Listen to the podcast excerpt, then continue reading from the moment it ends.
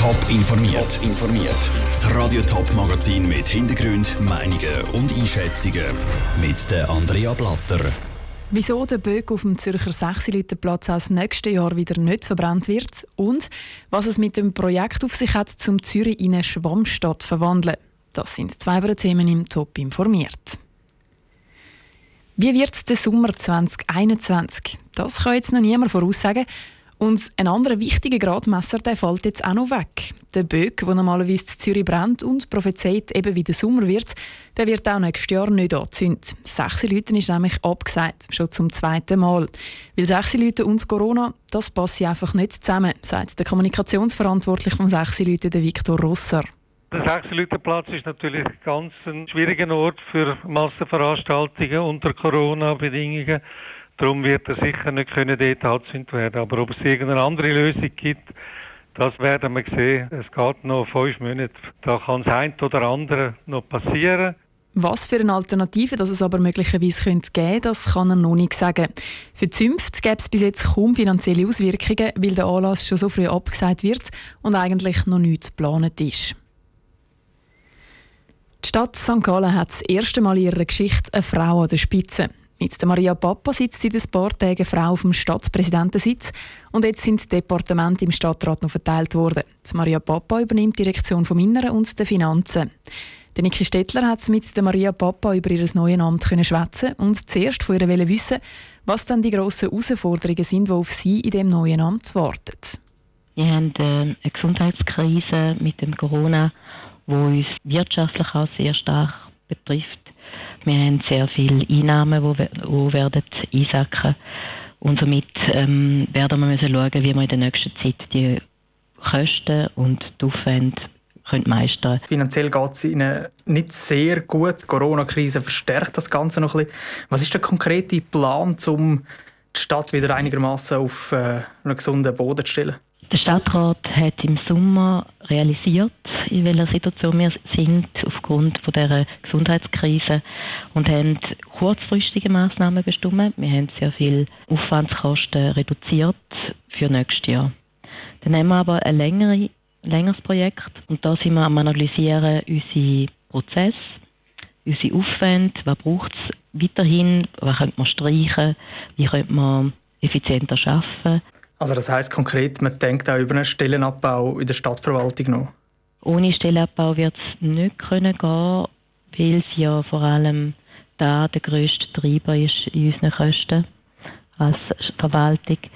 Wir wollen aber schauen, sind es Stellenabbau von Arbeiten, die vielleicht auch effizienter könnten gemacht werden oder gar nicht mehr nötig sind, dass die das die Stadt macht.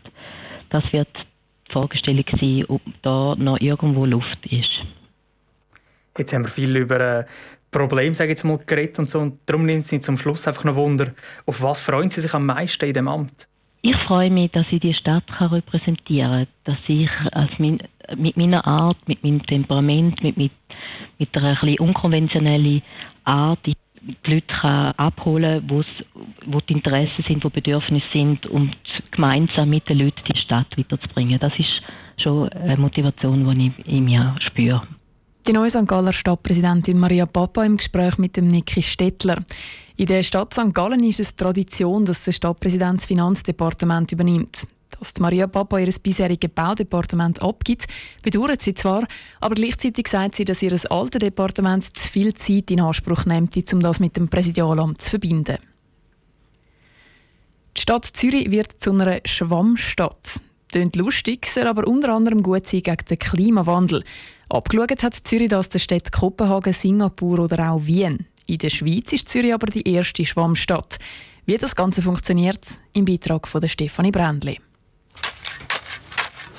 An der Gießereistrasse Zürich wird fleissig geschaufelt und Bäume gepflanzt. Hier entsteht der erste Abschnitt von der Schwammstadt Zürich.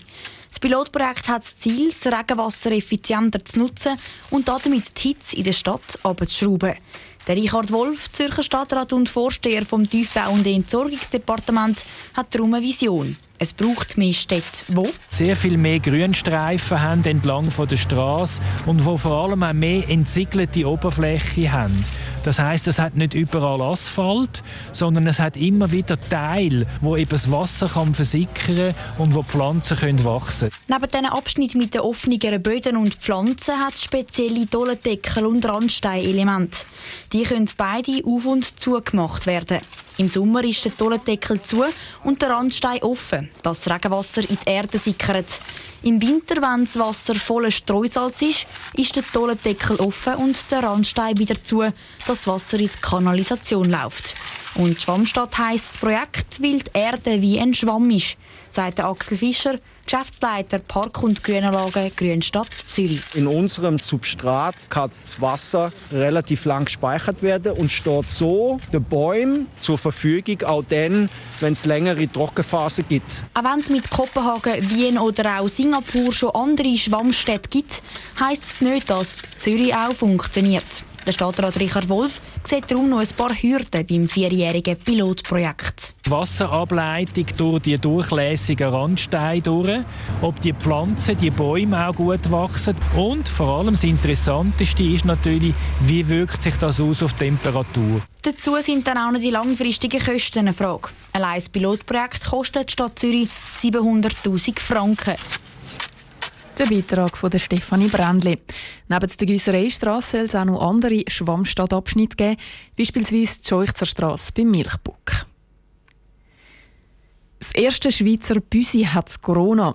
Muss es jetzt in Quarantäne? Kann es seine Besitzer anstecken? Und wie gefährlich ist es für das Büsi selber? Das Virus jetzt bei den Schweizer Vierbeiner grassiert, wirft in der Bevölkerung viele Fragen auf. Die Leitungen beim Bundesamt für Lebensmittelsicherheit und Veterinärwesen laufen darum heiß. Lara Pecorino hat eine kleine Anleitung für den Umgang mit dem Coronavirus in der Katzenwelt zusammengestellt.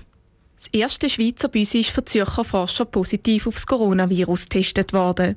Aber wie hat man das Virus überhaupt nachgewiesen? Katharina Stärk leitet die Abteilung der Tiergesundheit am Bundesamt für Lebensmittelsicherheit und Veterinärwesen und sagt, das sei ganz ähnlich wie beim Mensch. Probenname ist sehr ähnlich. Da macht man auch so Tupfer aus dem Rachenraum oder jetzt bei den Katzen hat man auch noch von der Nase. Man hat beides genommen. Und der Test, der nachher kommt, der ist ganz analog. Untersucht worden ist es bei im Labor von WT Swiss Zürich. Nachdem die Besitzer selber positiv aufs Virus getestet worden sind, haben sie dort nämlich ihren Vierbeiner testen lassen. Das Übertragungsrisiko von Mensch zu Tier sei zwar gering. Katharina Stärk ratet aber zur Vorsicht, wenn Katzenbesitzer das Coronavirus oder Corona-Symptome haben.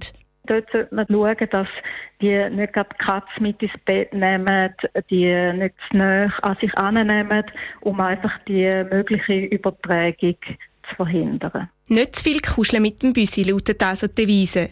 Die Büsi scheinen aber nicht nur sieben Leben zu haben, sondern auch gute Abwehrkräfte. Untersuchungen aus anderen Ländern, wo es zu Corona-Fällen bei Katzen ist, zeigen, dass die meisten wieder gesund werden. So das Büsi aus der Schweiz, wo wieder purli munter ist. Ganz entwarnen kann Katharina Stärk aber nicht. Wenn da schon Vorkrankheiten sind oder wenn eine Katze auch schon sehr alt wäre zum Beispiel, kann ich mir gut vorstellen, dass wenn dann zu so einer Infektion käme, dass das auch bei einem Tier könnte dann je nachdem schwerere Verläufe geben. Und was bedeutet eine Infektion beim Haustier umgekehrt für die Besitzer? Grundsätzlich sei das Risiko, sich anzustecken, gering, informiert das Bundesamt für Lebensmittelsicherheit und Veterinärwesen.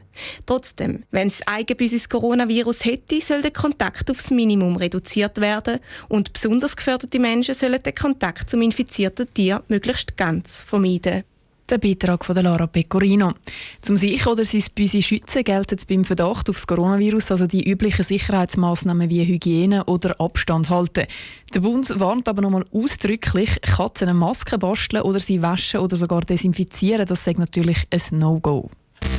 Top informiert, auch als Podcast. Mehr Informationen gibt es auf toponline.ch.